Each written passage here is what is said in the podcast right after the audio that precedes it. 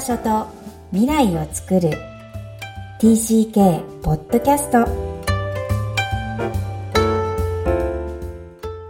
皆さんこんにちは。今日は TCK ホームインタビューの時間です。今日のお客様はパラオにお住まいのルルケダカオルさんです。こんにちは。こんにちは。よろしくお願いします。こちらこそ今日はパラオとズームでつなげて収録しています。実はパラオにお住まいなんですよね。まず自己紹介からお願いします。ウルケドカオルと言います。パラオ在住14年目になります。うん、14年ですか？はい、はい。パラオ、パラオ人の夫と結婚して子供が3人、女の子が3人います。上から12歳、10歳、8歳。おー、2歳ずつ。すごい大変そうだったね、小さい時ね。はい。パラオのね、家族が結構助けてくれるので、はい。割と日本に比べれば楽に子育てしたかなと思います。うん。じゃあ、日本生まれと伺っていますが、その後 TCK さんなんですが、どんな変遷でしょうか、はい3歳の時に、あの、父親の仕事でヨーロッパのオランダに、えっ、ー、と、5年間、8歳まで。はい。で、それ以来帰ってきて、まあ、結婚するまではずっと日本ですね。うん、オランダの帰国子女か。そういうことですね。はい。はい、この番組初めてですね、オランダの方。はい。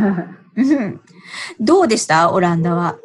うーん、そうですね。なんだろう。あのー、寒かったかな。寒くて、あとなんか農場があって、馬がいて、すごくそれが好きで、いつも見てました。へえ、そのすぐそばにあるわけですね。あありました、ありました。それでなんか社会科見学みたいなので行ったりとかして、あとはね、なんかあの冬になると道が凍るんですよね。で、それ凍ってね、スケートで学校に行ったりする。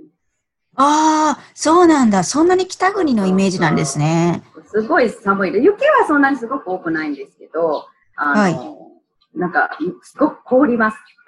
で、池とかも凍って、これまでこう、あの、橋を渡るために、あの、迂回して、あの、学校に行ってたところが、冬はね、こう全部凍るので、それを渡って、あの、あ近いんだ。近くなるんだ。そう、近くなっちゃうんだ。そうそう。そんな経験をしてますね。でね、夜がすごく長いです、冬は。ああ、そうなんですか。昼間は、そう、明日、あの、夏場は昼がすごく長くて、8時ぐらいまで明るいね。うん。当時は現地で日本人学校に行ってるんですか？それとも現地校なんですか？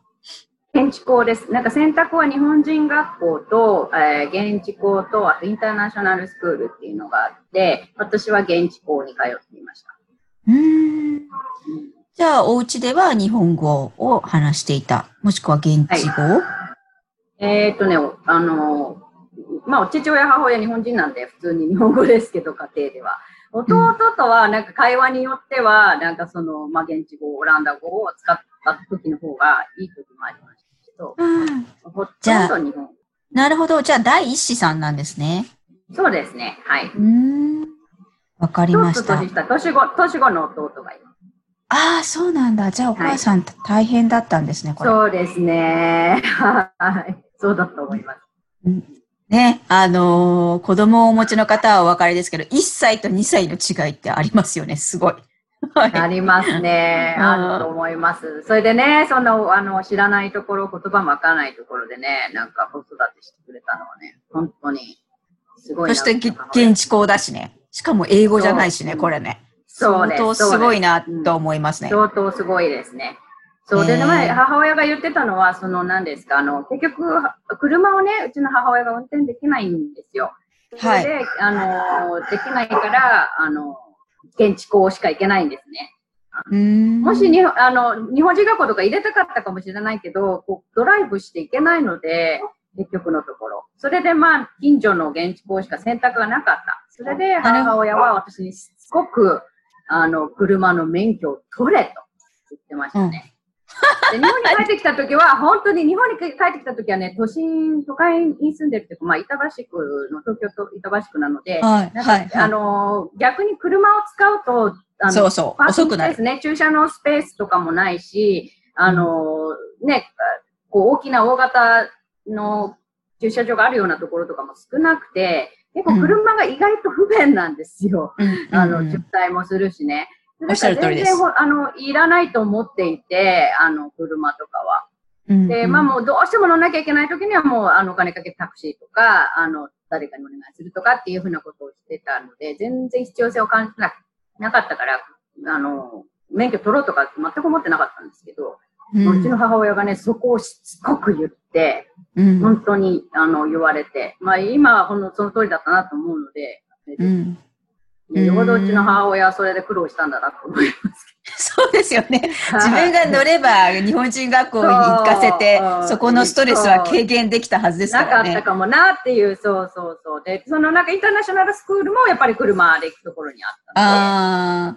でもそのおかげですごくこうネイティブの生活を体感されてると思うんですけど。そうですね。うん、どうですか、うん、今でもそこの影響ってありますか、すごくありますね。なんかもう、うん、あの、言語とかは当時はやっぱりオランダ語も喋って学校行ってたんでね、ですけど、もうほとんど忘れちゃってて、えー、それでもなんか、なんですかね、その異文化体験をしたっていうこと自体が、もう、ずっと根っこに残っていて、うん、あの、うんそのやっぱりなんか、あの、差別があったりとかする、したんですよね。まあ当時はもうすごい、あの、1ドル360円の時代でしたので、ね、誰も日本はい、日本のことは知らないです、知らないよね。はい。うんで、日本ってどこなのって言って、まあこういう見かけアジア人だから、まあ日本は中国のどこなのとか、うん、自転車で行けるのとか、そういうふうに言われてて、で、あとはまあ、まあやっぱり中国人って言われることとかも多かったです。あ、やっぱりそうなんですね。いや、やっぱそうですね。うん、で、まあなんか中国、日本、韓国とかもその辺はもうアジアっていうのはみんなの中で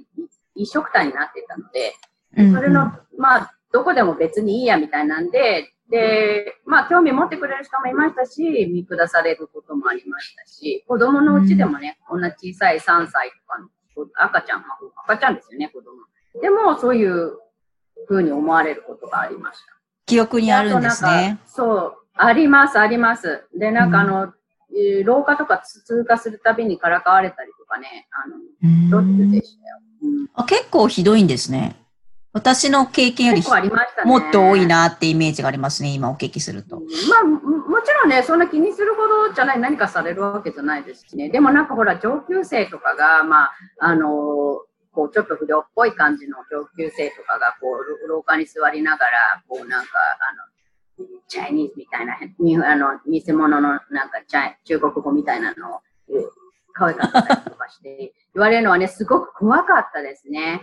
なんかそれは、そのちょっと怖めなお兄さんたちがそういうこと言ってくるんで、すごい怖かった。だからその道を通らないようにしたりとかね、なんかあの、やりましたね、そういうこと。で、まあ、幸いね、逆にうち弟が年が近かったので、あの、はい、同志みたいな感じで、その、そいつらがいるから、怖いから弟と一緒に手をつないでそこを通過するとか、あのそういうことをやったりできたんです弟が年近いので。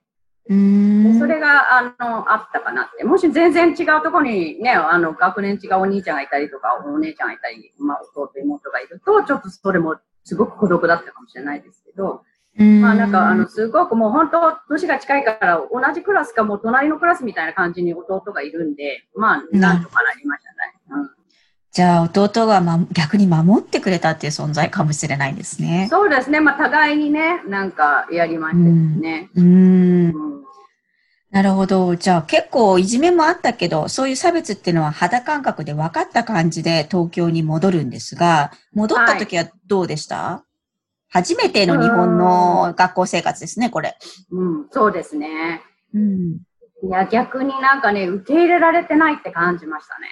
あ、やっぱりそうまあ、やっぱり、そう、あの、向こう、オランダでも受け入れられてない感ありましたけども、で、それで、なんだろう、自分は日本、日本人だと思っていて、日本ってどういうとこなのっていうので、こう、熱弁してたわけで、日本は中国とは違うのとか、あのそういうところなのっていうのを、すごいもう思ってたんですね。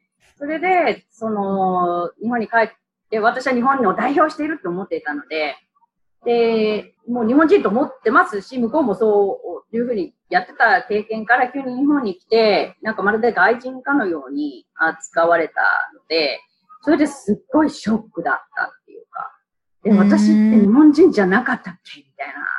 のがずっとあって、それでまあ、その日本人らしいやり方とかをこう学ぶんですけど、あの、で、まあなんかこう、や、こうやるんですけど、どうやって学びます？見て真似るってことですか？見て真似るかな？うん。見て真似るかな。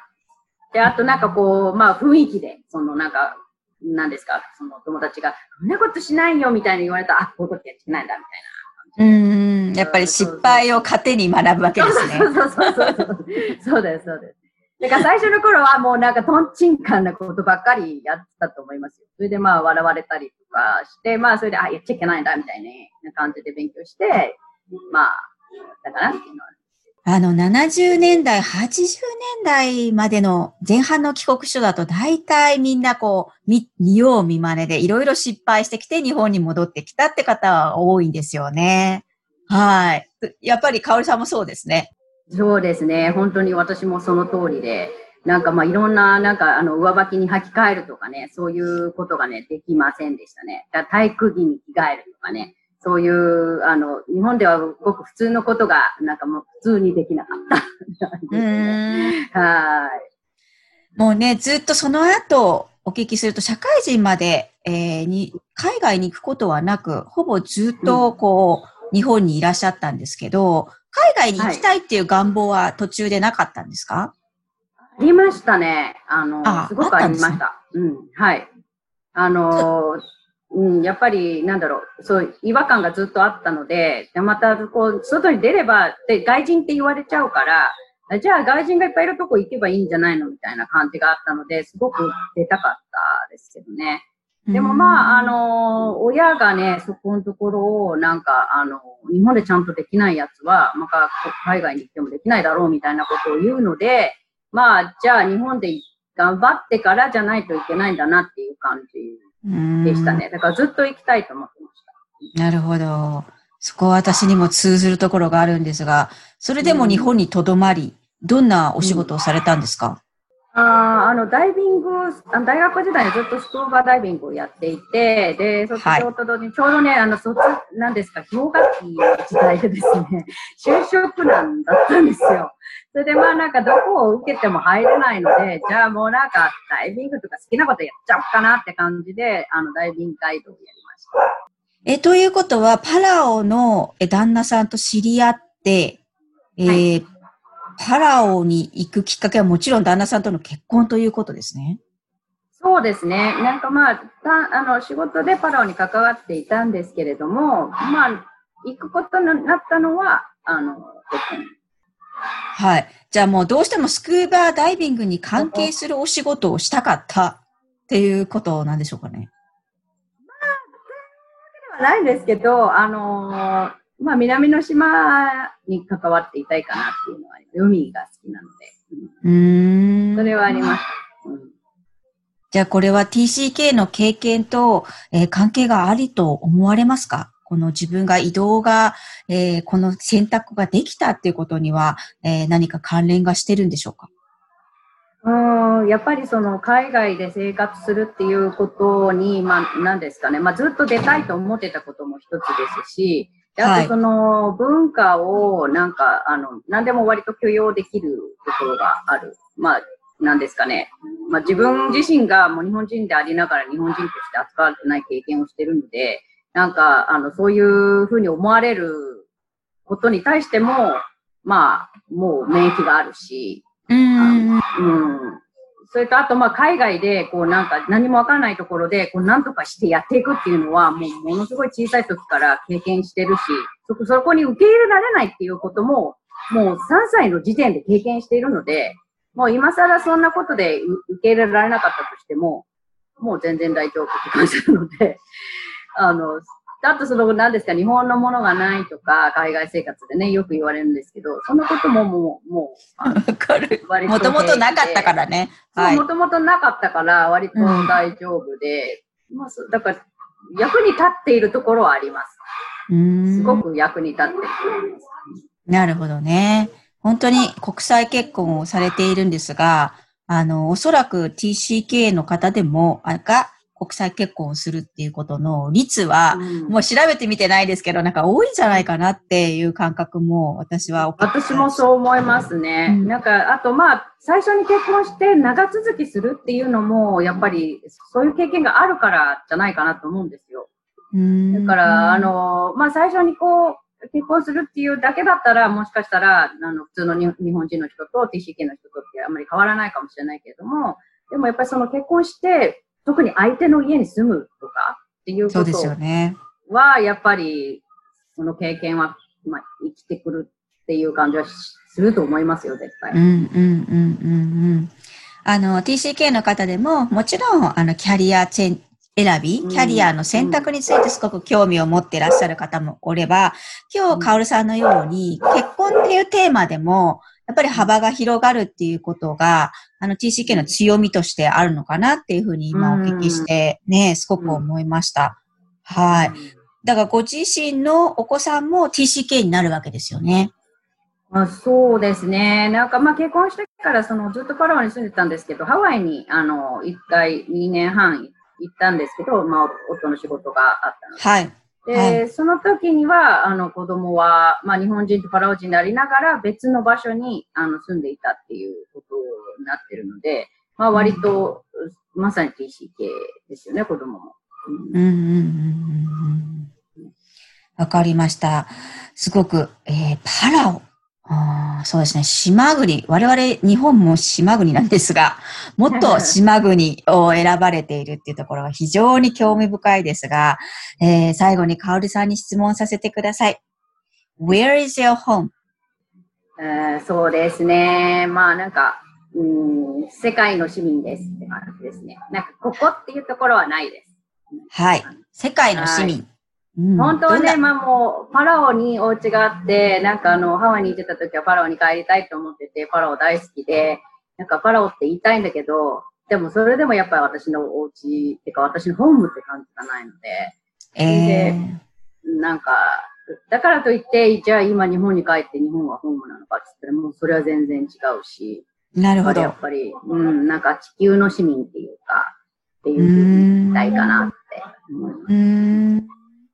私自身もさっきカオルさんに質問されたんですけど、この質問まだ答えられないんですね。こっちが何人、みんなに質問してるの恐縮なんですけど、この今の、えー、地球人とおっしゃいました？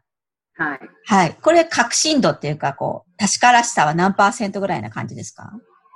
ああ、そう言われるとね、なんか意外とそんな100%とは答えられなくって、まあおっしゃる通り、うんうん、だから、あの、どこなのかなってずっと思ってるっていうのがあって、で、それでなんかやっぱり、あの、こういう、なんか他の方のね、話を聞いたり、まあ似たような感じのハーフの子とかね、の、あの、いろいろこう接して、で、なんかそういうふうに答えてる人がいて、で、ああ、なんかじゃあ私もそんな感じだと思ってすごくしっくりきたので、それでそれを使うようにしてるんですけど、うん、あとね、なんかあの、一回ね、海に出てるとですね、海って全然違う場所で、なんかもう繋がってる、その共通の、なんか世界共通の真ん中にある共有空間みたいな感じがあるんで、で、それをね、なんかその、どこのものでもないところ。確かに。いうところに、あの、結構、なんだろう、よりどころを感じてるっていうのがあって。ああ、素敵。それは気づかなかった。だからなんか、すごく海が、そうなのかなっていうか、海の人